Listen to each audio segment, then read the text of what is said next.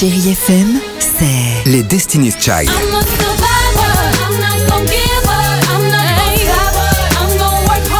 Des souvenirs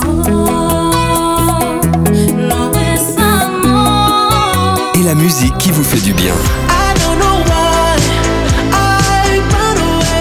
C'est ça, Chérie FM. Feel good. Musique.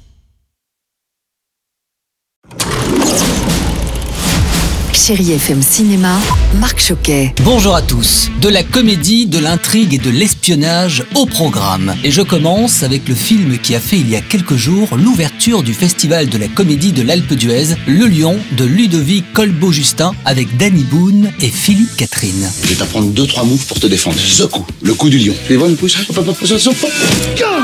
Espèce de malade Ce duo nous raconte l'histoire d'un médecin en hôpital psychiatrique, Philippe Catherine, qui doit faire sortir Léo Milan, Danny Boone, afin de retrouver sa fiancée. Mais celui que tout le monde appelle le lion prétend être un agent secret, ou juste un, un gros mytho quoi. Bon bref, Comment tu t'es fracassé fracassé de rire à votre service. Vous aimez les intrigues Menez l'enquête, alors courez voir les traducteurs de Régis Roinsard avec Lambert Wilson, Olga Kurilenko et Ricardo Scamarcio. Nous avons pris toutes les précautions du monde.